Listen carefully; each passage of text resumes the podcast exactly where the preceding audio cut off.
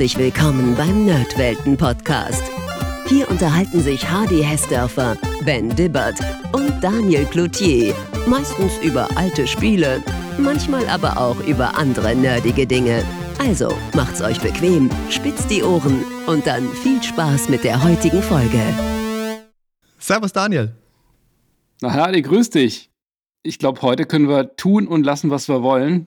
Das, das R weniger rollen das äh, SCH normal aussprechen, weniger Singsang in der Stimme, aber es ist völlig wurscht, weil wir haben keine Chance. Was meinst du mit rollendem R? Ich wusste jetzt gar nicht, dass du das machst. Also Spaß natürlich, weil eben noch bei uns im Podcast-Intro und jetzt auch schon als Gast mit dabei. Eine der großartigsten Stimmen, die wir im deutschsprachigen Raum haben. Unter anderem kennt man sie natürlich als die Bulma in Dragon Ball Z, als die Stimme von Angelina Jolie, Jada Pinkett Smith. Sie wirkte in Hörspielen von Oliver Döring mit, in Videospielen wie Mafia 3 und diversen Star Wars-Titeln. Man hört sie im Intro der Tagesschau und natürlich beim Nerdwelten Podcast. Es ist uns eine sehr große Freude. Herzlich willkommen, die einmalige Claudia Urbschat Minges. Hallo Claudia, schön, dass du mit dabei bist. Ja, wunderbar. Ich freue mich auch sehr. Vielen Dank für das schöne Intro. Willkommen. Und natürlich hat Hasenfuß Hardy gleich mal die Conjuring-Reihe unterschlagen. Ach, der Alliterations-Daniel, da ist er wieder. Ja, und natürlich nicht nur die, aber Claudia, so viele Rollen und das ist ja natürlich nur ein ganz kleiner Bruchteil. Du hast ja unfassbar viel gemacht. Wie, wie bekommt man das so alles eigentlich unter einen Hut? Du meinst jetzt den Job und das sonstige Leben oder einfach so viele verschiedene Rollen zu sprechen gleichzeitig? Ja, sowohl als auch eigentlich. Okay. Also ich habe relativ spät damit angefangen. Ähm, das hat hauptsächlich damit zu tun, dass ich noch eine mehrere Ausbildungen eigentlich gemacht habe, aber eine komplette Schauspielausbildung abgeschlossen habe und erst sehr spät zum Synchronschauspielen gekommen bin. Ähm, habe meine Diplomarbeit im Schauspiel über das Synchronsprechen gemacht und der Weg dahin war relativ äh, lang und steinig und hatte hauptsächlich damit zu tun, dass ich äh, schon als junges, junge Frau eigentlich Sängerin werden wollte und ähm, okay. Leider, leider, leider äh, das nie machen durfte und konnte, weil ich eben eine kaputte Stimme habe, also eine Insuffizienz der Stimmbänder. Und also schon die erste Gesangslehrerin hat gesagt, also Baby, das wirst du niemals schaffen. Ähm, du wirst äh, nicht als Sängerin arbeiten können, weil das, was bei dir rauskommt, ist ja nur heiße Luft. Und ähnlich hat sich das dann weiter äh, fortgesetzt bei meinen Versuchen an die Schauspielschule zu kommen, schon in jungen Jahren, wo mir dann gesagt wurde, ja, also gleich in der Schauspiel an der Volkwangschule Essen, also mit der Stimme, da kannst du ja nicht mal Lehrer werden. Das war besonders gemein, weil mein Vater war halt Lehrer und ich fand das irgendwie sowieso kein Beruf, äh, der mich in irgendeiner Form interessierte. Aber ähm, die, die Schauspielschullehrer damals, ja, Lehrer, Lehrer, Lehrer, ähm, haben halt äh, gehört, dass ich eben mit der Stimme nicht so arbeiten kann, dass es auf der Bühne funktioniert. Und das hat halt damit zu tun gehabt, dass die Stimmbänder nicht richtig schließen. Also Insuffizienz heißt einfach, es bleibt immer ein Spalt offen. Und dieser offene Spalt, der stößt halt so ein bisschen offene, also Luft raus, die eigentlich gar nicht dahin gehört. Deshalb bin ich nicht äh, für den Sprecherberuf geeignet. Auch wirklich? Ja, so ist Interessante Einschätzung. Okay. Ja. Aber warum machst du es denn dann, wenn du nicht dazu geeignet bist, Claudia? Dann hast du doch deinen Beruf eindeutig verfehlt. Ja, habe ich, habe ich. Ich sage das auch immer jedem jungen Menschen, der dann sagt, ja, ich würde so gerne, aber ich kann ja nicht, weil, sage ich ja, aber gerade deshalb müsstest du es ja können. Ne? Mhm. Also ich finde, ähm, man, wenn man sich dann mit einer Sache beschäftigt und denn eben auch ein bisschen Glück hat natürlich auch, aber eben auch nicht irgendwie denkt, oh, ich kann es nicht oder auch nicht denkt, ich muss, ich muss, ich muss, sondern eher so mal guckt, was geht denn und was geht nicht. Mhm. Und dann kommt man irgendwann zu dem Punkt und sagt, ja, aber ich bin ja zum Beispiel jetzt die, die wenigstens weiß, was sie nicht kann. Also das ist ein großer Vorteil. Also ich weiß, was ich im Sprecherberuf nicht kann. Und deshalb mhm. mache ich bestimmte Sachen vielleicht von vornherein schon nicht falsch. Also es hört sich jetzt ein bisschen blöd an, aber es ist halt so. Also ich kann halt nur das, was ich kann. Ich kann halt nur ich sein. Ich kann halt nur das sprechen, was mir möglich ist. Und bei bestimmten Sachen kapituliere ich eben. Und das ist ja auch genauso menschlich. Und äh, deshalb kann ich auch getrost gut eingesetzt werden, ähm, weil, mich, weil sich die Leute auf mich verlassen können. Das finde ich eine ganz schöne Geschichte, weil es ja im Endeffekt doch so paradox ist weil du ja so, wir haben es ja gerade, wie gesagt, nur angerissen, du hast so eine riesig lange Liste an Rollen, die du sprichst, die du schon gesprochen hast. Und eigentlich ist deine Herangehensweise doch eine sehr bescheidene. Das macht dich sehr sympathisch. Danke. nee, also du bist ja als Sprecherin, bist ja jetzt in der Regel nicht im im Fokus. Ja, also du bist ja mhm. jemand, der immer so in der Schattenwelt lebt, der immer hinter diesen ähm, großen Stars sich versteckt, so ja, also im Schatten wirklich lebt. Ähm, der Puppenspieler ist der, der die Strippen zieht. Und ich bin halt dann irgendwie im, im, das Pendant dazu. Ich bin halt das ganz kleine Männchen, was da irgendwie so auf der Schulter sitzt und von da in, ins Weite hinaus tönt, aber keiner sieht mich. Ich versuche natürlich, so viel wie es irgendwie geht, nah am, am, am, an der Rolle oder eben auch an der, an der Person, an dem Schauspieler zu sein. Ich hoffe, dass das mir gelingt, dass ich auch gut besetzt bin, natürlich. Klar, ist ja nicht nur immer meine. Mein, liegt ja nicht nur an mir, liegt ja auch daran, wer hat mich wo gesehen und stimmt das und stimmt das mit dem überein, was dann auch der Zuschauer und Zuhörer sehen und hören will. Aber so grundsätzlich ist es halt so, dass ich halt eigentlich gar nicht in Erscheinung trete. Und das ist ja auch, wenn ich das machen wollen würde, würde ich wahrscheinlich nicht Synchronschau spielen. Was macht denn da für dich dann wirklich so ganz konkret auch den Reiz aus, jetzt am Synchronsprechen? In Deutschland ist ja, also gerade jetzt mal Synchronsprechen ähm, für, für Filme und so weiter, dass man das eindeutscht, sehr populär, sehr ausgeprägt, in anderen Ländern ja weniger.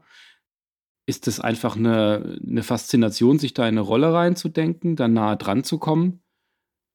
Na, ich, also eigentlich ist es erstmal so, ich kann es halt. Ne? Das ist so wie mit allem. Wenn man was gut kann und ich gehe arbeiten und komme wieder nach acht Stunden und mir geht es genauso gut wie vorher und äh, dann kommt zu Hause das kleine Kind und sagt Mama und du denkst, oh nee, ich will wieder arbeiten gehen, ja. Also das ist eigentlich so erstmal das, was ich super finde und dann gibt es halt diesen, diesen Moment, wo ich glaube, ich bin halt äh, insofern geeignet. Ich habe eine außergewöhnliche Stimme und da da äh, hole ich mir natürlich relativ viel gutes Feedback ab. Das heißt, ich habe einen Job, wo mir fast jeder sagt, boah, toll. Ja, also das ist halt, äh, hat jetzt nicht unbedingt das, was äh, nur mit meinem Können oder so zu tun, sondern eben auch einfach mit einer Stimmfarbe, die recht einzigartig ist und sehr gut zu besetzen und äh, auch wirklich oft gut passt für das, was wir gerade so modern brauchen, halt diese taffen Frauen.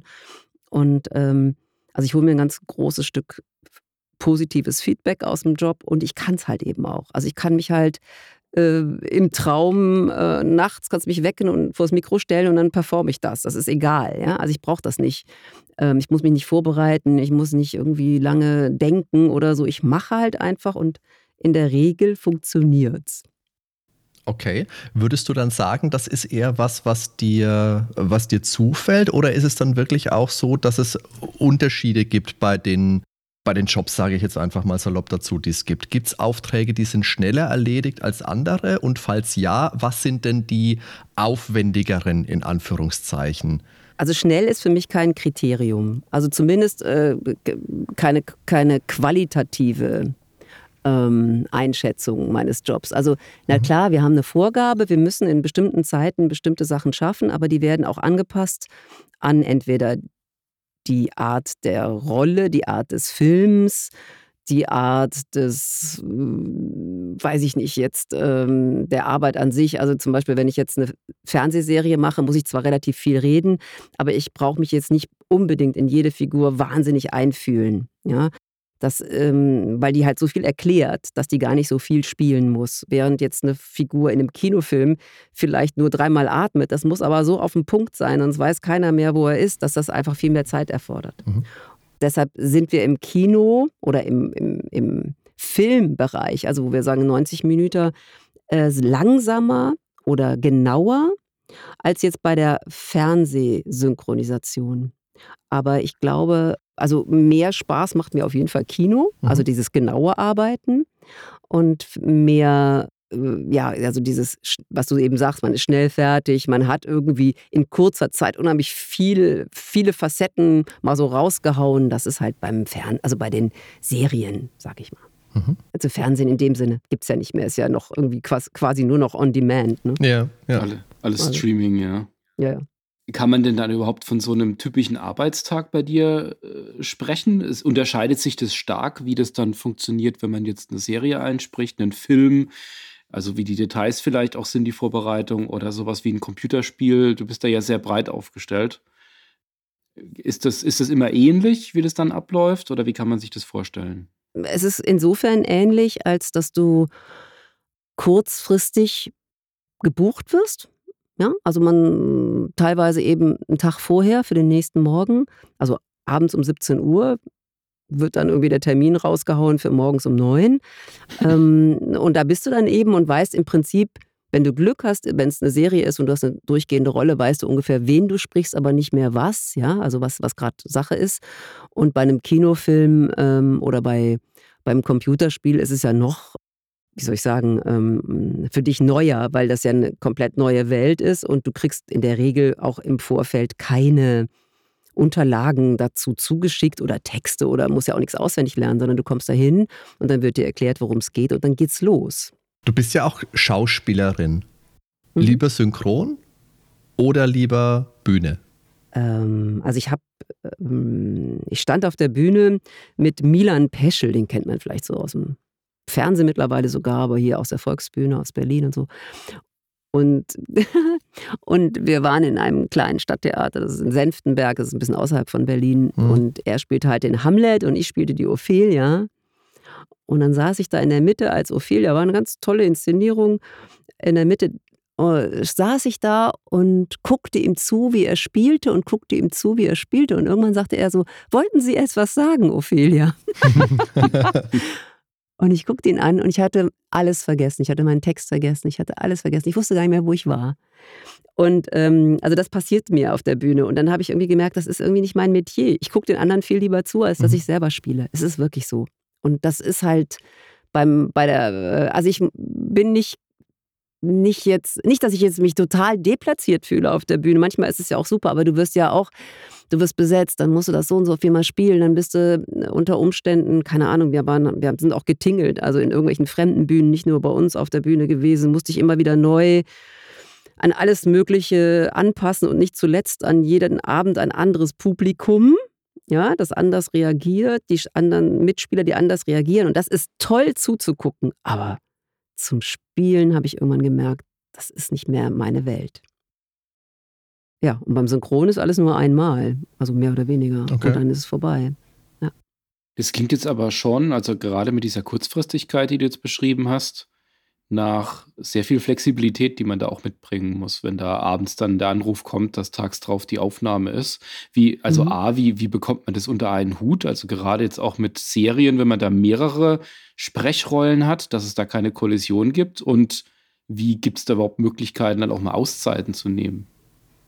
Ähm, ja, also äh, da gibt es unterschiedliche ähm, Prozedere, Systeme und wie auch immer. Ich, ich, bei mir ist es einfach so, ich habe einen Kalender und da äh, meldet sich jeder an, wenn er ein Projekt hat für mich.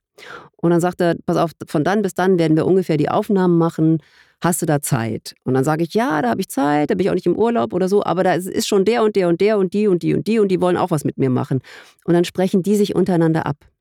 Und dann gibt es aber immer auch noch eben, ähm, also das ist der Synchronbereich. Und dann gibt es aber eben auch noch, weil ich ja unter anderem eben auch für den NDR tätig bin, äh, ich mache ja auch die Tagesschau oder auch für so Sender mal Dokumentationen spreche oder eben auch ein Computerspiel oder so. Und das ist dann Sachen, die sind außen vor. Das sind so, das sind diese sogenannten Sperrtermine. Die mache ich dann fest anhand meines Kalenders, wenn ich einschätze, okay, das ist eine Woche, da brauchen die mich nicht die ganze Woche beim Synchron, da kann ich auch was anderes mal annehmen. Und schlussendlich ist das halt so, im Prinzip arbeite ich jeden Tag. Also es ist wirklich so, dass ich eigentlich, also seit ich wieder in Berlin bin, sowieso fast gar nicht mehr frei habe. Mhm. Außer ich nehme halt Urlaub. Das ist dann wie, dann, dann reiche ich meinen Urlaub ein, bei mir selbst. Sagt Claudia, kannst du dir das erlauben, in der Woche Urlaub zu machen? Ja. Und dann mache ich da Urlaub. Als mein eigener Arbeitgeber. Nach welchen Kriterien wählst du denn deine Rollen aus? Sagen wir mal vielleicht jetzt mal abseits von Kino und Fernsehen, weil du bekommst ja bestimmt auch öfters mal so vogelwilde Anfragen. Meinetwegen, keine Ahnung, meldet sich ein Typ und sagt, hey Claudia, wir haben da so einen Podcast und haben uns vorgestellt, du, stell, du sprichst unser Intro ein.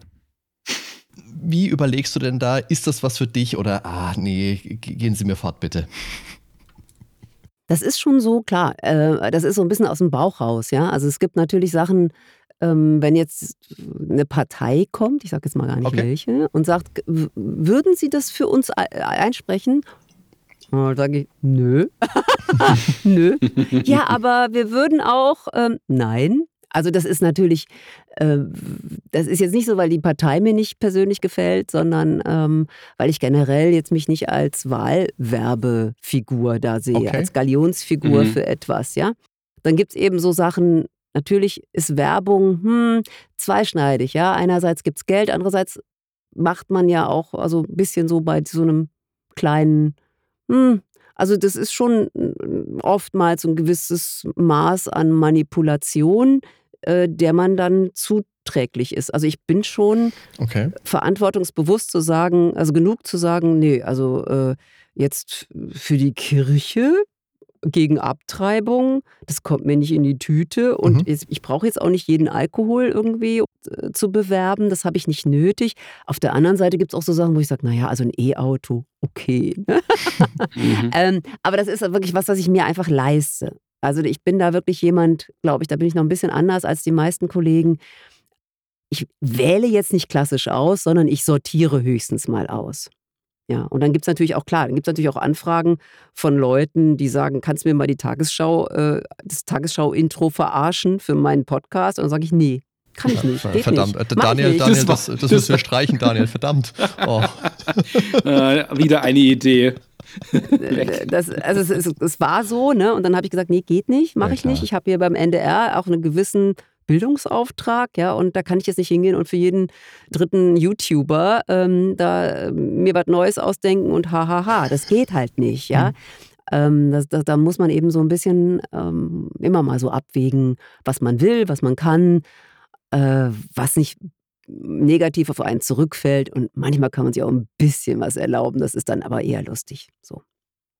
Ich finde ich find ja auch, wenn man, wenn man jetzt mal vergleicht, ich habe jetzt gerade vorhin die Tagesshow wieder gesehen, dann hört man ja das. Tu doch nicht so, die, Daniel.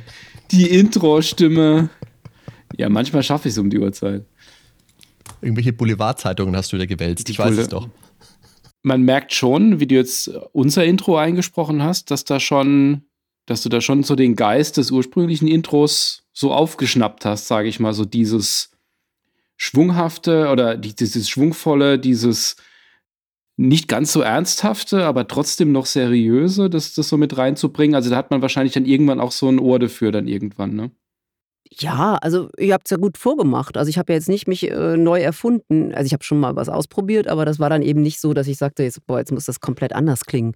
Nö, ich habe mich da schon an dem orientiert, was ihr vorher gemacht habt und denke auch, ja, äh, ich habe halt eine Stimme, die vielleicht ein bisschen persönlicher dem Zuhörer nahe kommt. Ja, wenn, wenn ihr jetzt äh, so als äh, Duo miteinander redet, das ist, ihr seid halt Kumpels so, ja, so hört sich das auch an.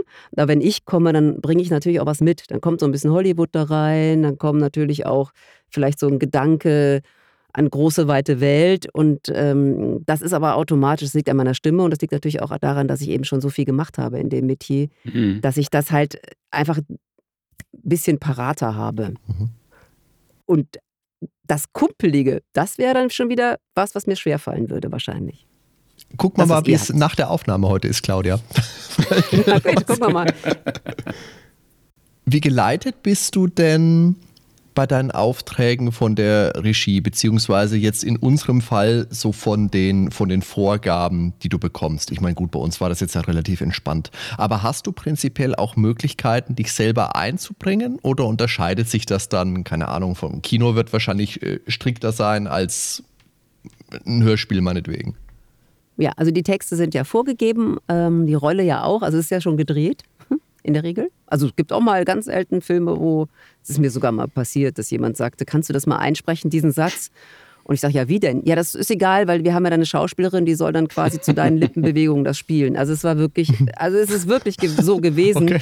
Ähm, äh, das ist aber, das ist nicht der ja. Weg. Ne? Der Weg ist so, je besser die Schauspielerin, desto einfacher ist das dann umzusetzen.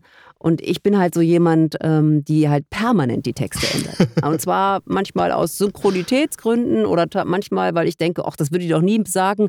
Manchmal, weil ich sage, ey, das sagt man doch einfach nicht im Deutschen oder das ist gar kein Deutsch oder so, ja. Also grammatikalische Wendungen, die eher so aus dem Amerikanischen kommen, die dann so mittlerweile immer mehr sich einschleichen. Ähm, und da bin ich halt so eine, die dann sofort sagt, nein, das mache ich nicht. Oder das mache ich natürlich schon, aber das würde ich gerne anders machen. Und manchmal ähm, gibt es dann auch so den Moment, also jetzt habe ich gerade eine ganz, ganz tolle Serie mit, Frank, äh, mit Frank Glaubrecht in der Regie. Das ist der äh, mhm. Sean Connery, die Stimme von Sean Connery, also ehrwürdiger, wundervoller Sprecher, ganz toller äh, Schauspieler, ähm, wunderbare Regie. Und dann haben wir uns um einen Satz gekäppelt und er hat meinte, ich müsste ihn mit ein, es ging äh, ganz einfach, es ging um eine Umfrage in der äh, es äh, darum ging, ob Menschen mehr dem Internet glauben oder mehr der Zeitung, okay. sage ich jetzt mal so. Mhm. Und, und dann habe ich äh, gesagt, ja, aber sie wollte, äh, die, die Umfrage ging ja darum, äh, wo holen sich die, genau, wo holen sich die Menschen ähm, Informationen? Und er sagt, nein, es geht darum, äh, die Umfrage ist, man holt sich in der Umfrage die Informationen. So, dann haben wir uns so gestritten. also er wollte das, was im Buch steht und ich wollte das, was ich hören will, ja? Dass er gesagt hat, so dann mach deinen Scheiß doch alleine.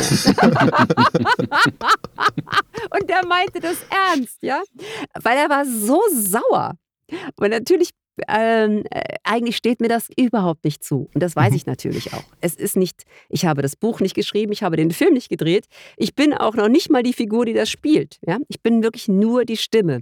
Und in der Regel bin ich mir dessen auch bewusst. Aber so manchmal gibt es so Situationen, wo ich sage, nee, das kann nicht sein. Das ist jetzt falsch.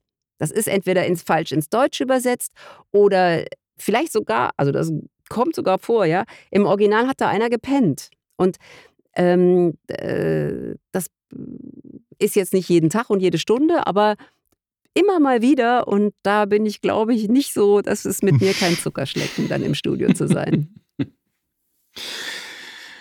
Ja, das klingt, das klingt auf jeden Fall nach ähm, sehr abwechslungsreiche Beschäftigung dann, wenn es dann zu sowas kommt. Nee, äh, also ja, natürlich. Also ich möchte mich schon mit dem, was ich tue, identifizieren können. Also deshalb äh, äh kann ich auch bestimmte Werbungen annehmen mit gutem Gewissen und sage, okay, ein E-Auto kann ich bewerben. Ähm, aber jetzt irgendwie einen Energieversorger, der nur irgendwas in die Luft bläst, ist jetzt irgendwie mhm. nicht meine Welt. Oder eine Kirche, die ähm, oder eine Partei oder sonst irgendjemand, da muss ich mich nicht als Galionsfigur mhm. verfeuern lassen. Ja? Also das ist irgendwie für mich so, da, da äh, geht es auch nicht mehr ums Geld oder so, dann geht es halt wirklich darum, wie kann ich mich damit auch irgendwie ja, meinen Frieden finden, äh, mich wiederfinden, würde ich das im normalen Leben auch kaufen oder befürworten. Und dann, wenn, wenn ich da sagen kann, ja, ähm, dann ähm, mache ich das. Wir besprechen hier beim Nerdwelten-Podcast ja äh, häufig alte Spiele. Und das heißt, über die Historie hinweg kam ja so nach und nach auch die Sprache so ins Spiel mit dazu. Äh, irgendwann in den frühen 90ern ging das los. Das war anfangs noch eher simpel oder vielleicht auch von den Mitarbeitern oder von der Empfangsdame aufgenommen, von, dem, von der jeweiligen Spielefirma. Ähm, heute ist es ja ganz anders. Heute ist es ja wirklich auch professionell besetzt. Du bist da ja auch schon mit an Bord gewesen bei Spielen. Wie hat sich das dann gewandelt? Gab es da so ein irgendwann so einen Zeitpunkt, wo das dann wirklich auch professionalisiert wurde, wo du darauf aufmerksam wurdest? Ist es für dich etwas, das heute ähnlich ernst genommen wird wie auch äh, Synchro für einen Film? Also ich habe ja sogar in, in LA mal ähm, Synchro, also ein Computerspiel ähm, vertont. Also ich bin äh, mit einem Filmteam in LA gewesen äh, und habe dort irgendwie in diesen Fachzeitschriften, die da so ganz anders als in Deutschland, so viel offener casten. Ja. Die haben gesagt, ach, wir suchen Leute, die ein Computerspiel in Deutsch sprechen.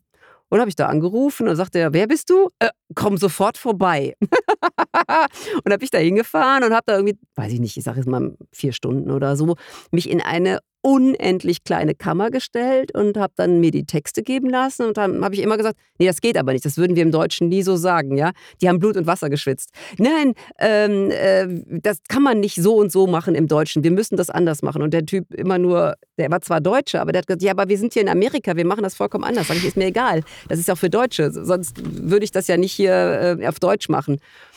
Also die haben mich dann nach vier Stunden da entlassen, waren völlig fix und fertig mit den Nerven. Ich fand es lustig.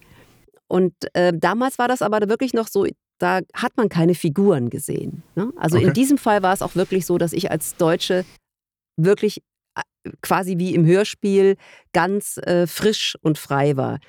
Und äh, später war es dann so, dann konnte ich mir vorstellen, wie die Amerikaner nämlich da in diesen kleinen Butzen sitzen, in diesen also vorne ist der, ist der, ist das Legehennenbetrieb, ja, wo die ganzen Zeichner und Animiermenschen da sitzen und die äh, Designer und alles, alles entwickeln, die Welten und die Figuren. Und dann sitzen halt in diesen ganz mini kleinen Butzen, sitzen dann irgendwie so kleine äh, Sprecher an Ketten und dürfen das dann auch sprechen. Und ähm, jetzt ist es natürlich vollkommen anders. Jetzt ist ja ein Computerspiel eigentlich wird ja gefilmt. Ne? Wie in einem ganz normalen Hollywood-Studio wird das gefilmt mit echten Schauspielern. Die sind komplett verkabelt, komplett gepunktet.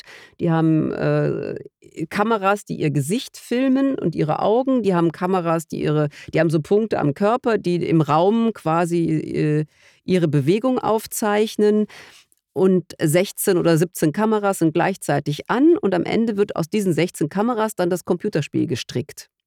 Und wir sind dann als Sprecher gar nicht mehr wie früher gefragt, irgendwas zu sprechen, äh, wie es uns gerade gefällt, sondern wir müssen lippensynchron das Schauspiel wiedergeben. Das ist jetzt einfach so. Das ist jetzt mehr eine Synchronarbeit geworden als eine Computerspielarbeit, wie wir sie früher kannten, wo du maximal so lang oder kurz wie die englische Stimme quasi Zeit hattest, in derselben Zeit äh, ungefähr denselben mhm. Text unterzubringen. Mhm. Ja. Kannst du dich noch erinnern, was für ein Spiel das war, das erste, das du da erzählt hast in der kleinen Kammer? Hm. In ja. Amerika? Nee. Also dann müsste ich jetzt wirklich in den Untiefen meine, äh, also das war glaube ich 2000, ich sag mal 13 oder so. Also Aber hast du dann wirklich auch mal eins von den Spielen gespielt, die du synchronisiert hast, oder ist das gar nicht deine Welt? Nein. Also ich würde niemals ein Spiel spielen, wo meine Stimme ist. Ich gehe ich, ich will nicht sagen nie, aber ich kann mich jetzt nicht erinnern. Doch, ich habe mal eine, eine Karte geschenkt bekommen für Maleficent äh, und habe ich mir das angeguckt. Und ansonsten gehe ich nicht ins Kino, wenn ich da mitspreche und ich gehe auch ungern in deutsch okay. synchronisierte Sachen, weil mir das einfach zu anstrengend ist. Weil?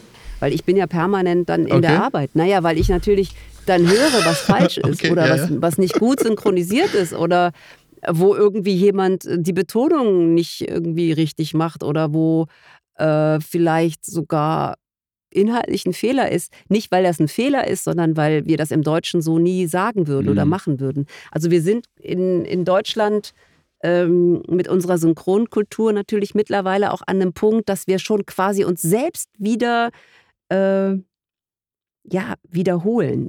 Das ist schwer zu erklären. Also wir sind jetzt schon in der so und so vielten Generation und am Anfang haben die halt alle so gemacht, wie, man, wie sie dachten. Und jetzt müssen wir ja schon mitdenken, wie der denkt. Also wir müssen uns quasi selber schon wieder zitieren. Mhm. Mhm. Mhm. Ja?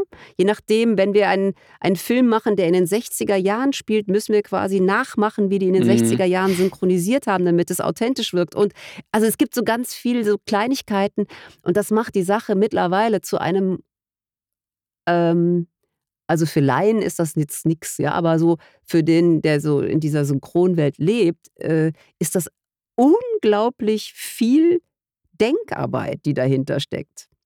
Und ähm, ist das jetzt im richtigen Kontext, in der richtigen, ähm, ja, ist die Wortwahl, ist die, wir, wir können ja im Deutschen zum Beispiel nicht mit Dialekten Nett. arbeiten. Das ist einfach ausgeschlossen in der deutschen Synchronität. Das darf man nicht. Das machen die Amerikaner aber permanent. Ja, die stecken einen Texaner zu einem Typen aus New York und die Leute lachen sich schon allein deshalb scheckig, weil der eine so einen lustigen Akzent hat und der andere nicht, ja, oder Dialekt. Und dann müssen wir im Deutschen dafür Entsprechungen finden. Und da tun wir bestimmt nicht in New York einen Bayern hinstellen, sondern wir müssen uns dann unglaubliche Sachen ausdenken, damit der Mensch merkt, dass das lustig ist, ohne diesen Dialekt zu haben. Und, ähm, und da, da beginnt überhaupt erst die Synchronarbeit, ja, zu sagen, wo sind die Entsprechungen? Was würden, was ist für uns ulkig, ohne dass es, dass es jetzt, dass der permanent Witze reißt? Ähm, was können wir den Figuren, ähm, den Situationen mitgeben, was in Deutschland entsprechend das, hervor, das Gefühl hervorruft, was, was der amerikanische ähm, ja, eben Witz oder eben Dramatik oder so, was die in, was die Amerika da entwickeln. Wir können nicht anfangen, das eins zu eins zu übernehmen, weil es im Deutschen gar nicht funktioniert. Aber habe ich das dann jetzt einsteigend richtig verstanden, wenn du also Fernsehen, Kino, sowas meidest? Ich habe recht wenig Vorstellungen, aber bekommt man zum Synchronisieren einen Film überhaupt komplett gezeigt? Siehst du die Filme dann oder siehst du wirklich nur die Szenen, in denen du drinnen bist, beziehungsweise das, was du brauchst, um Kontext zu bekommen? Ich sehe immer nur das, okay. was ich selber synchronisiere. Also, dass ich den Film sehe, das passiert irgendwie einmal im halben Jahr, wenn überhaupt. Also, das ist äh, manchmal fragen sie mich, willst du den Film sehen? Und dann sage ich, ach ja, gern. Und manchmal sage ich aber auch, okay. nee. Ähm, das hat aber jetzt nicht nur was damit zu tun, dass ich dann also keine Zeit oder keine Lust habe oder so, aber manchmal sage ich, nee, es ist nicht nötig. Ich muss mir jetzt nicht Godzilla 5 angucken, weil ich kenne das, das Konzept und, äh, und meine Rolle äh, hat eigentlich, also ich, ich bin ja genauso dumm wie meine Rolle, ja, so äh, und, ähm, und die, die, die Rolle ist jetzt nicht, ähm, also der Film zeigt mir jetzt nicht, was meiner Rolle, was ich, was ich meiner Rolle mehr geben muss oder so. Also manchmal gibt es komplexe Filme, ja, da ist es gut, wenn ich als kleine mhm. Figur mhm. weiß, wer hängt mit wem wie zusammen und man muss mir nicht alles erklären. Aber manchmal gibt es Filme, die sind einfach gestrickt und nach demselben Pattern, die muss ich mir nicht angucken. Ist das ja, verständlich? Ich glaube, das ist das vielleicht auch so ein bisschen so ja? das Ding, wenn man. Das ist ja bei uns im Endeffekt das Gleiche. Ich glaube, der Daniel und ich, wir machen ja auch was anderes als unseren eigentlichen Beruf, um ein bisschen Zerstreuung zu finden. Und ich glaube schon auch, wenn man dann wirklich mit der Zerstreuung jetzt wieder in Anführungszeichen arbeitet, ist es vielleicht schwierig, das dann ähm, selber zum, zum Runterkommen noch zu machen.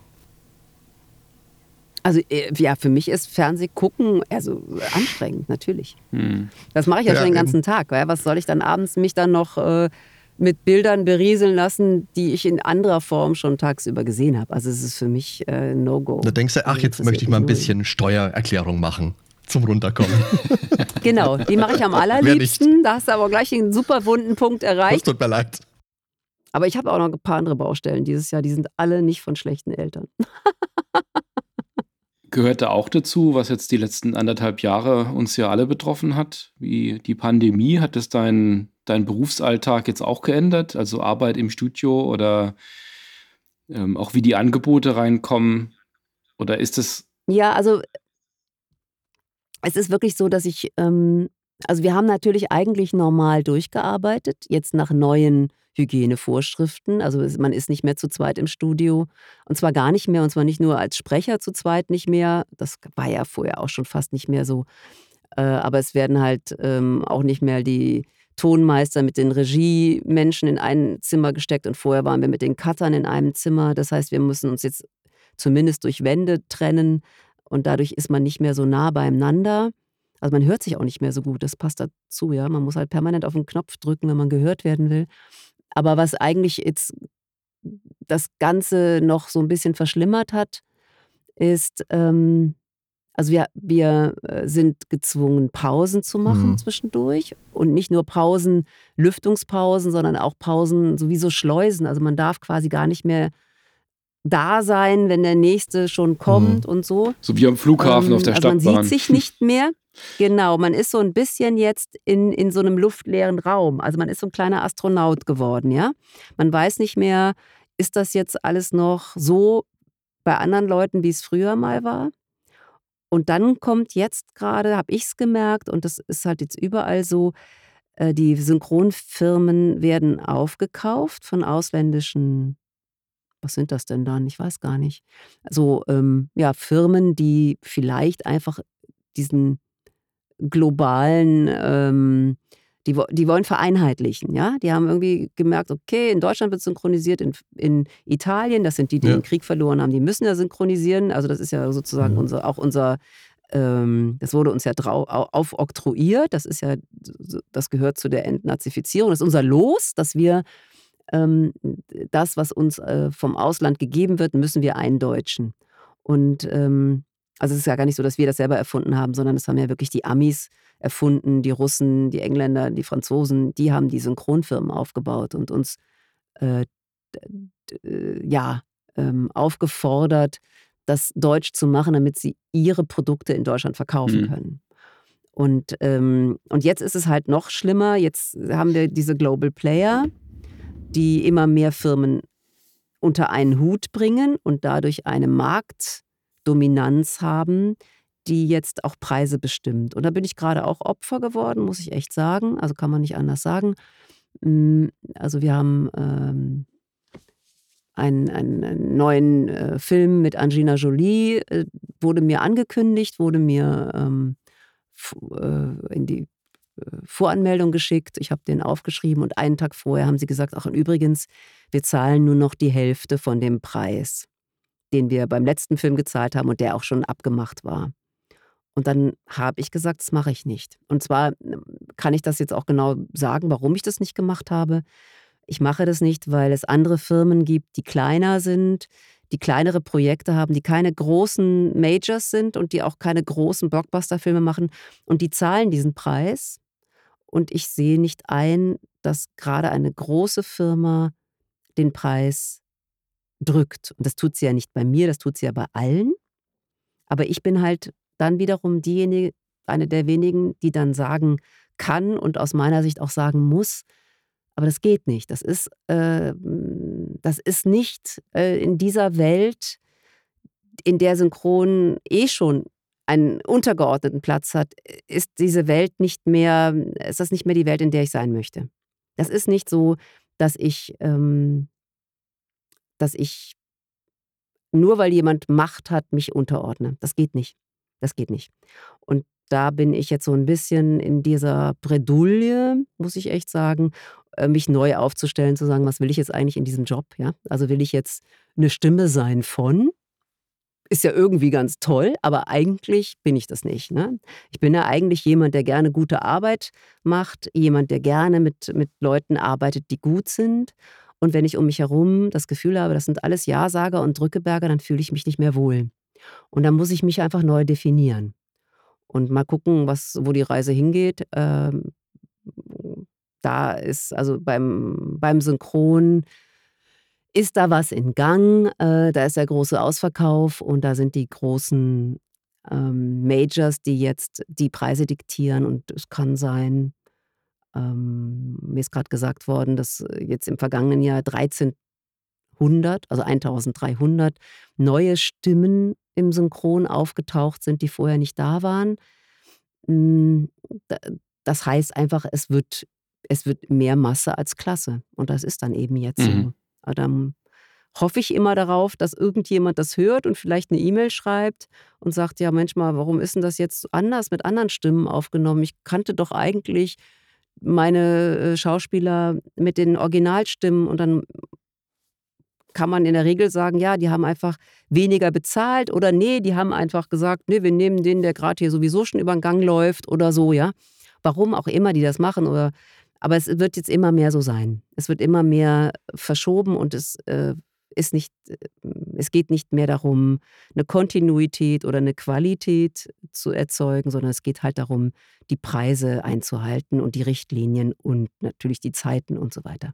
Da ist der Spielraum ist sehr, sehr klein geworden. Das ist eine sehr unschöne Entwicklung, ja. Also so wie du das gerade, Entschuldige, also, so wie du das gerade geschildert hast, äh, das, was ich mitbekommen habe, wo Angelina Jolie das nächste Mal mitspielt, ist eben dieser Superheldenfilm würde ich jetzt für mich so, ja. so ähm, mir zusammenreimen. Aber du hast doch die Angelina Jolie, das ist ja im Endeffekt, wenn man dich irgendwo hört, wenn man mit dir ein Interview liest, sei es im Stern oder man hört Podcasts mit dir oder mhm. sieht dich auf YouTube, das ist ja das, wo du immer drauf angesprochen wirst. Ne, das mhm. kommt, wenn es am Rande vorkommt, es kommt immer vor, zumindest in dem, was ich jetzt gehört habe die letzten Tage. Und du Ja. machst das seit ich, 99. Ich weiß jetzt gerade nicht, wie Girl Interrupted Mhm. auf Deutsch hieß. Der deutsche Titel durch, durchgeknallt. Doch, ich weiß es. Haha, Durchge- bin doch nicht so dumm, wie genau, ich gedacht habe. ja. Ich kann es von mir selber sagen. Einen Moment vorher noch. Du hast sie, glaube ich, in den Tomb Raider-Filmen hast du sie nicht gesprochen. Und da war aber die Erklärung, dass Da es so ein nerdiges Publikum ist. Daniel, du wirst angeschaut jetzt.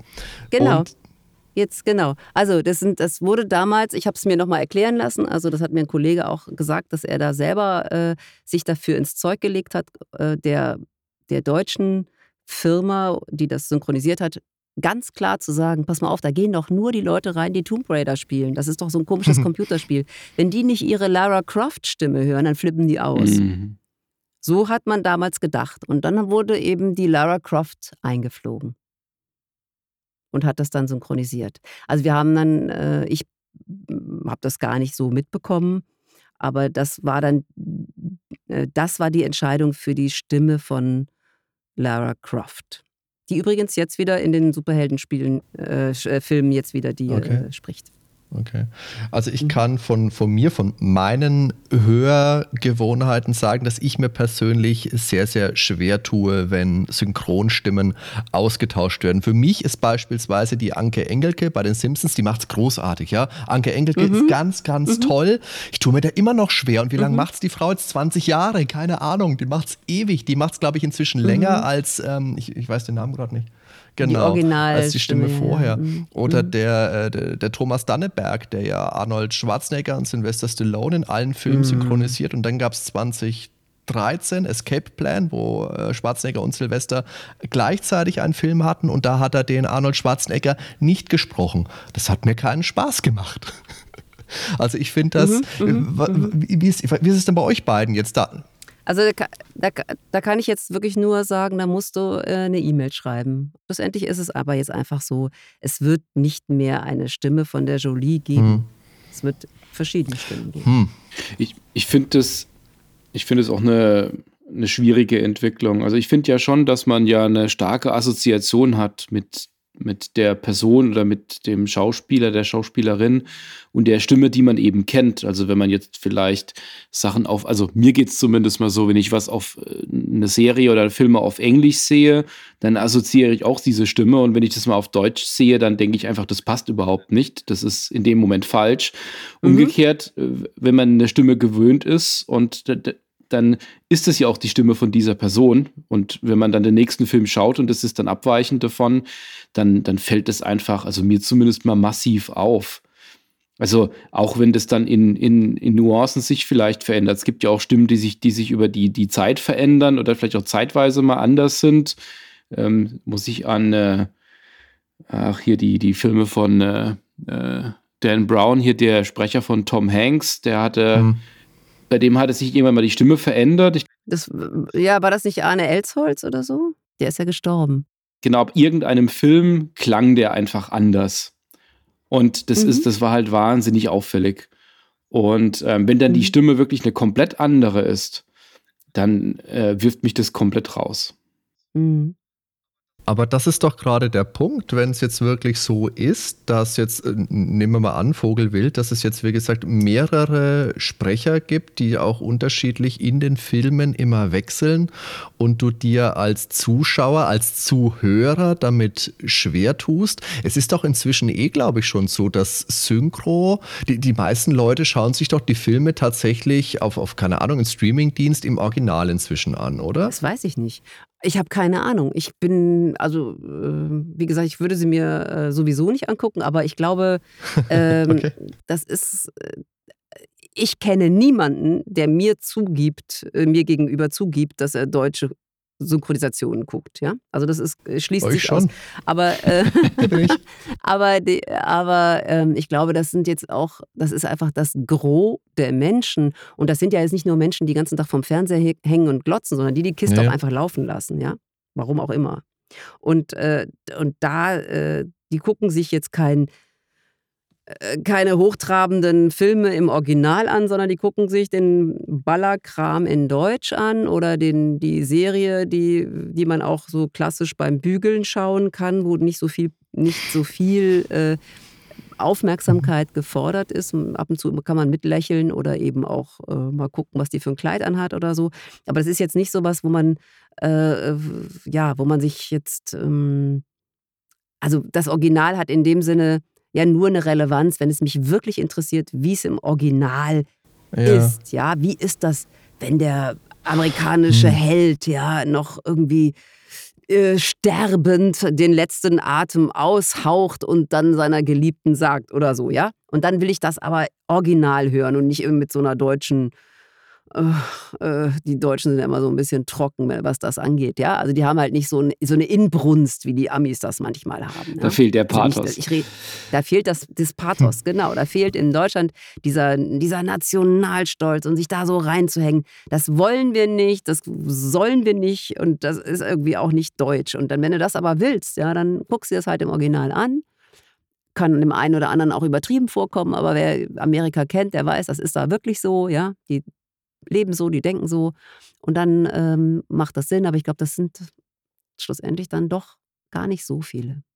Das ist aber generell jetzt gerade ein spannendes Thema. Da würde mich jetzt auch sehr interessieren, liebe Zuhörer, was ihr dazu denkt. Schreibt uns das doch wirklich, wirklich gerne ähm, hier auf der Homepage auf www.nerdweltenpodcast.com, in unserem Discord, auf Facebook. Wie seht ihr das mit der Synchro? Für mich ist das auch ein ein Punkt, wenn du, du versuchst ja auch, beziehungsweise der Mensch ist ja ein Gewohnheitstier. Das heißt, wenn du Filme schaust mit dieser Erwartungshaltung, diese Erwartungshaltung wird nicht erfüllt und du weißt aber, wenn ich den Film im Original angucke, dann zwangsläufig, die Leute haben ja nur ihre Stimme. Ist das vielleicht auch was, was die Leute dazu bringt, die Filme vielleicht mehr im Original zu schauen? Da würde mich wirklich interessieren, liebe Hörer, was meint ihr? Da interessiert mich aber auch, was ihr zwei denkt.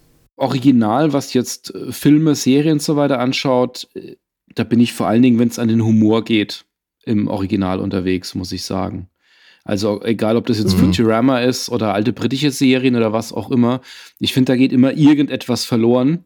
Das ist zumindest mal so mein, mein Gefühl. Aber Filme gucke ich tatsächlich relativ selten auf, auf Englisch, ernsthafte Filme jetzt, weil die Synchronisation, das ist ja so professionell, wie das gerade auch jetzt heutzutage läuft. Ich, ich, da weiche ich selten auf, auf äh, das Original um. Ich lese lieber auf Englisch, aber bei, bei Filmen gerne auf Deutsch. Ja, also bei mir geht's natürlich, ist es natürlich genau umgekehrt. Mich interessieren deutsche Synchronisationen gar nicht. Aber, ähm, oder sie interessieren mich schon, aber dann ist das Arbeit. Und äh, ich glaube, ähm, dass sich das jetzt ein wenig in eine Richtung entwickeln wird, die beliebiger wird und wo wir nicht mehr hingehen und das, was, wie ich noch rangehe an das, ich bin ja wahrscheinlich schon ein Dinosaurier, ja, ähm, der irgendwie denkt, ja, Mensch, das ist ja die Seele und also ich bin sozusagen in dem Moment bin ich derjenige und spreche für den und bin, ja, bin das Innerste, das nach außen kommt, ja. Und es ist egal, was ich sage. Es geht wirklich nur darum, wie ich sage und was ich dabei fühle und versuche mich da auch wirklich reinzuversetzen. Ähm, das tun meine Kollegen natürlich genauso und Kolleginnen, das ist ja klar. Aber ähm, wenn du da schon mal für bestimmte Schauspielerinnen, Persönlichkeiten etwas gefunden hast, was dich wirklich mit denen verbindet und jemand anders verbindet etwas anderes, dann ist das im Konflikt. Und das ist schon, äh, finde ich, wirklich etwas, das, ich, das schwierig ist. Das äh, sehen die Auftraggeber überhaupt nicht, dass, dass da was lebt. für die ist das halt hm. Sound. Mhm.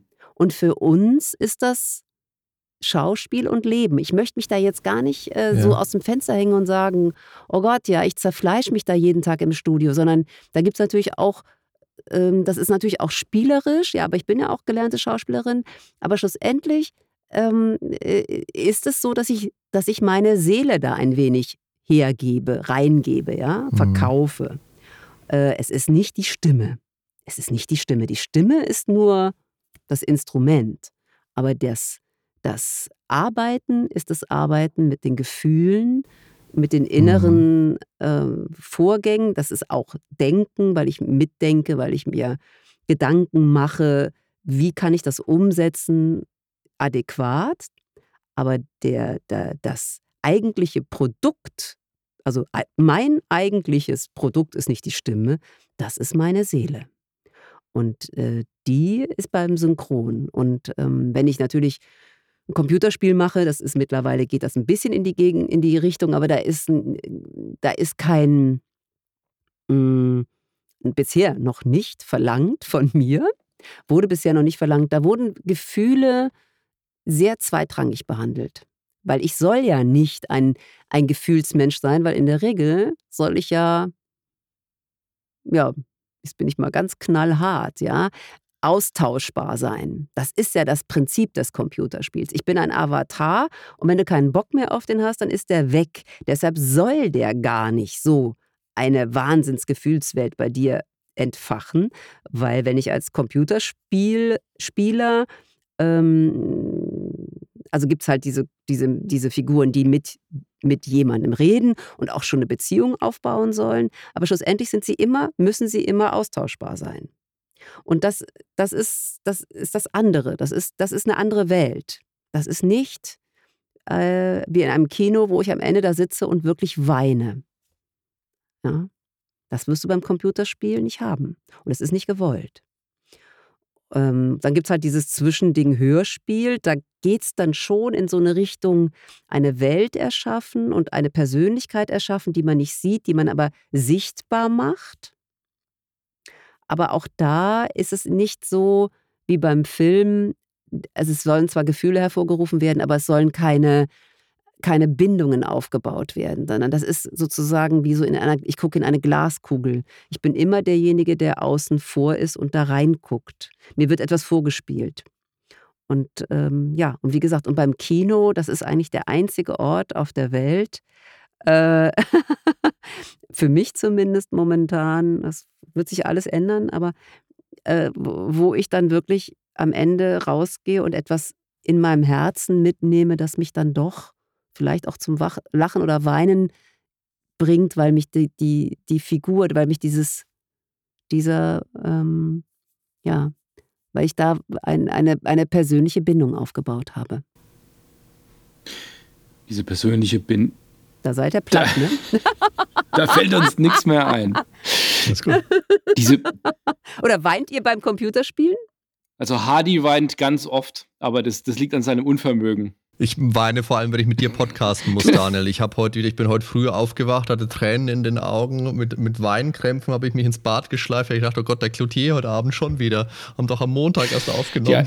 Ja. ja, aber habt ihr denn, also ist das jetzt so, wenn ihr vor dem Computer sitzt, dass ihr dann, also ich meine, fiebern schon, ne? Klar, das ist ja dann wie Sport. Aber habt ihr denn dann wirklich, also seid ihr da wirklich betroffen, wenn da eine Figur naja, Claudia, stirbt? das kommt ja natürlich das kommt ja drauf an, was es für ein Spiel ist. Heutzutage gibt es schon Spiele, die stehen einer Kinoproduktion nicht mehr so wirklich nach, gerade was die Emotionen, was die Handlungsstränge angeht. Da hat sich schon ein bisschen was getan. Und so das Klassische, was die was die Menschen so in Daniels Alter vor allem eher anbringen, ist so 97 äh, Final Fantasy, wo wirklich im siebten Teil eine Figur überraschend gestorben ist, die, die Eris. Und das ist, glaube ich, so für viele ein, so ein Knackpunkt, so ein, so ein Schlüsselerlebnis gewesen wo die Leute gesagt haben, okay, das ist wirklich eine Szene gewesen, wo ich als Spieler wirklich geweint habe. Ich habe da bestimmt auch ein bisschen Pipi in den Augen gehabt, aber solche Szenen haben in der Folge dann auch zugenommen. Also Storytelling und die, das, die Emotionsvermittlung in Videospielen, die ist schon was, was, was da ist und was auch erkennbar zugenommen hat in den letzten 20, 25 also Jahren. Also gefühlt ist schon nach wie vor bei Computerspielen, das mag natürlich auch in meiner Auswahl liegen, was ich so spiele, äh, das, das stärkste Gefühl ist eher so die Bedrohung, die Angst. Be, be Wenn du elf Disketten genau. wechseln musst auf deinem Amiga.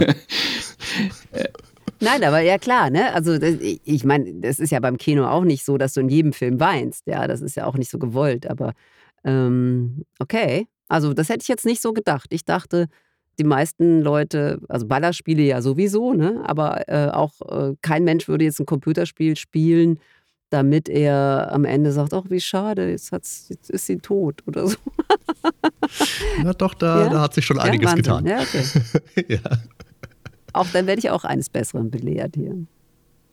Aber jetzt, wo du auch gesagt hast, mit enge Verbindung zu den zu den Rollen. Ist es denn so, dass, dass du mit der einen oder anderen Rolle eine besondere Verbindung jetzt hast? Also jetzt mal abgesehen vielleicht von Jolie, die man nicht sich so anspricht.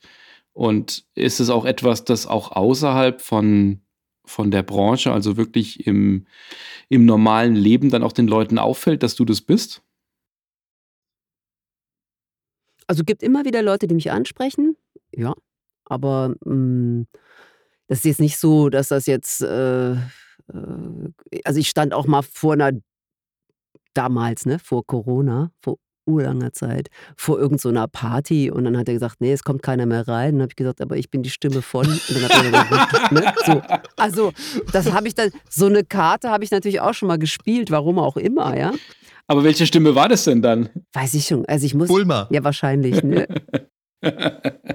also ich glaube, das ist immer so von Person zu Person unterschiedlich, wie ich die so einschätze, was die sich angucken. Na gut, mit der Stimme der Tagesschau kannst du in so einer, bei so einer Party in der Regel nicht so viel. Aber das, es gibt so bestimmte Sachen, die, die, da ziehe ich natürlich mal ab und zu so einen Joker. Äh, aber ah, das ist jetzt nicht, äh, das ist dann eher äh, auf so einem Level so Spaß. Ne? Also es hat jetzt nichts, ich habe jetzt keine ah, klassischen hast schon reingewollt in Disco, Claudia. Ja. Wie ist das denn mit Animes? Das würde mich jetzt noch interessieren. Ich habe spaßeshalber die Bulma äh, angebracht. Ich muss es jetzt noch mal kurz erzählen. Als wir da telefoniert haben wegen dem Podcast, habe ich es jetzt schon erzählt, dass unser Kollege, der Ben, wir haben uns ja überlegt, wir wollen das Podcast-Intro neu eingesprochen haben. Wer kommt denn in Frage? Und ähm, ein Freund von mir, der Markus von Hörspielsachen.de, der hat gesagt, frag doch mal die Claudia Obstadt-Minges. Und das habe ich den Jungs vorgeschlagen. Da hat der, der Ben dann aus dem Nichts, ja, die hat die Bulma gesprochen. Ich gesagt, Schön. Ja, okay, ja, hat er gesagt. Aber bei Animes ist es ja so, da wird ja von extrem zu extrem gesprungen. Mhm. Also da wird geschrien, da wird gelacht, da wird geheult, da wird geplärrt innerhalb von, keine Ahnung, 30 Sekunden. Also ich kann mir gut vorstellen, dass das von all dem, was man, was du so machst, nicht das Unanstrengendste mhm. ist. Also es war sogar wirklich so, dass bei Bulma ähm, dann nach, ich sage jetzt mal zehn Jahren oder so, ne? ich glaube, wir haben das Anfang der 2000er Jahre äh, komplett aufgenommen. Und dann kam zehn Jahre später die Anfrage, ob wir das alles nochmal aufnehmen können. Und dann habe ich gesagt, nee, es geht nicht, Leute. Ich bin erstens nicht mehr in Berlin. Ich habe da zu der Zeit in München gewohnt. Zweitens habe ich ein kleines Kind gehabt. Drittens, viertens, fünftens hätte ich dafür gar keine Zeit gehabt, weil das in einem unheimlich raschen Tempo äh, durchziehen wollten. Also richtig klassisch. Jetzt nochmal schnell das Ganze, was wir sonst über fünf Jahre gemacht haben, jetzt mal in drei Monaten. Und das ging einfach nicht. Und da haben viele meiner Kollegen gesagt, sie machen die zweite Rutsche jetzt nicht mehr mit. Das geht nicht. Also allein vom, vom mhm. Umfang her. Und eben auch natürlich, es ist sau anstrengend. Mhm. Ja, es ist einfach körperlich anstrengend. okay. Aber lustig. Also es macht Spaß und ein gutes Team ist ja. da Gold wert und man kann auch wirklich mal lustige Sachen machen, die man sonst sich überhaupt nicht träumen kann, ja, wo du dann äh, Redewendungen auf einmal im Mund hast, die du, äh, wo du sagst, was, das darf ich hier im deutschen Fernsehen oder äh, auf, auf, DVD oder eben jetzt mittlerweile sonst wo. Ähm, darf das gesagt werden? Na klar, bei Anime geht das. Ne? Da gehen Sachen, da, da würdest du normalerweise für also totale Zensur, ja. Also kann okay. gar, ich könnte jetzt gar keinen Satz sagen, aber da ist unheimlich viel, was da so in Nebensätzen rausgehauen wird. Ja, das sind eigentlich alles No-Gos am laufenden Band. Das finde ich eigentlich schon wieder witzig. Würdest du sagen, dass du eine Lieblingsrolle hast oder eine Rolle, mit der du am meisten Spaß hattest oder positive Emotionen hm. verbindest aus der Vergangenheit? Nee, also ich bin jemand, ich mag einfach gute Teamarbeit. Also mir ist ein wichtiger, dass das, also natürlich ist das oft auch so, dass gute Filme auch besonders gute, intensive Arbeiten erfordern und deshalb auch gute Teams sind, komischerweise. Ja, das ist irgendwie dann, je besser ein Werk ist, desto mehr rückt so ein Team zusammen. Ähm, das muss dann nicht unbedingt immer ein Kinofilm sein, das kann auch mal eine richtig gute Serie sein. Wenn da alle hinterstehen, dann macht das irre viel Spaß. Und dann ist es egal, ob das eine Anwaltsarzt oder äh, Frag mich nicht, was Serie ist oder eben der totale Literaturverfilmungs- oder, oder ein Ballerfilm. Das ist ein bisschen ähm, so von, von zum Beispiel die Tarantinos, ja. Ich würde, ich gucke mir die unheimlich ungern an. Ich habe immer Angst, ja. Dann gleich geht's wieder los. Nee, gleich, gleich, gleich spießen sie sich wieder auf. Nee, ich will das nicht sehen, ja. Ganz schrecklich. Aber die Arbeit ist wundervoll, ja. Die Arbeit bei diesen Tarantinos, ich habe ja bei zwei mitgemacht, drei, drei Tarantino-Filmen, die ist toll, ja, weil du siehst so viel unglaubliche Sachen, äh, die sind toll gespielt, die sind durchdacht, die sind lustig und gleichzeitig dramatisch und Action und du hast alles drin. Und trotzdem gucke ich mir die ungern an. nee, also das ist so, also ich will nicht sagen, dass Tarantino immer das Beste ist, da gibt es auch sicherlich, da gibt es auch Unterschiede. Und ähm, aber so der, der, der Tenor ist schon, also Up in the Air war ein Film, den habe ich wahnsinnig gern synchronisiert mit Vera Farmiga und George Clooney.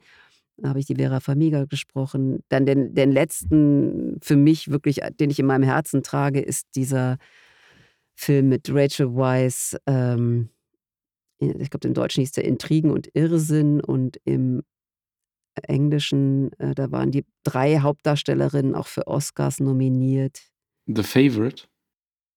The Favorite, genau. Und im Deutschen Intrigen und Irrsinn, was eine sehr seltsame Titel war. Aber, ähm, also äh, ist einerseits passt es, andererseits gibt es das nicht her. Also das, ähm, der war schon ein bisschen mehr. Das ist ja eigentlich etwas aus der Mode gekommen, dass man die Filmtitel so übersetzt, vor allen Dingen noch mit so, mit so einem irrsinnigen.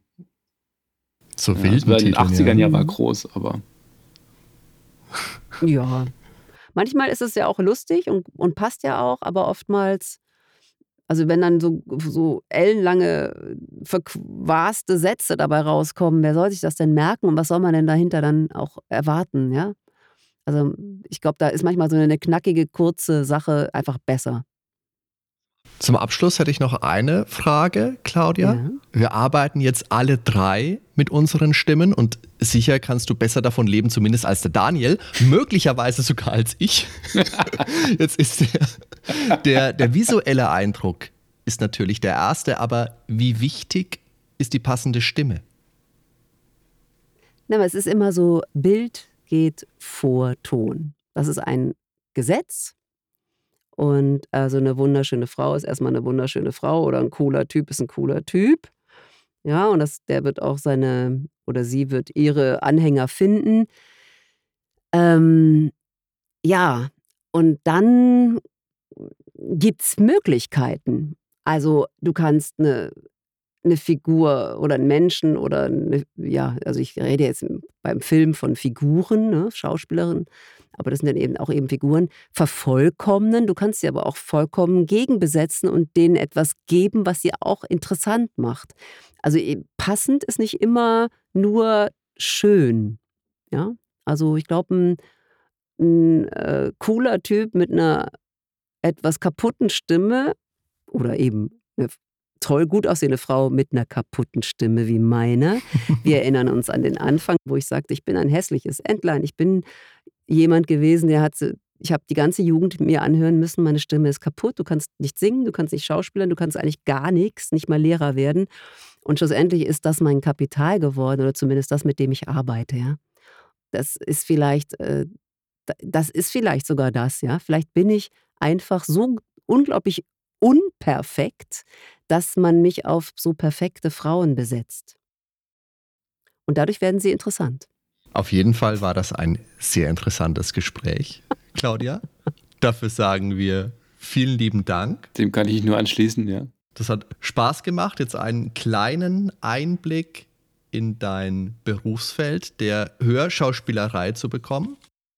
Vielen lieben Dank, dass du dir Zeit genommen hast, dass du so ausführlich mit uns gesprochen hast und auch nochmal vielen lieben Dank, dass du unser Intro eingesprochen hast. Ja, super. Das habe ich sehr, sehr gern gemacht. Danke euch, dass ihr mich dafür ausgewählt habt. Passt perfekt. Wunderbar. Dankeschön. Danke euch. Dann macht's gut, bis zum nächsten Mal. Ciao, ciao. Ciao. Ciao.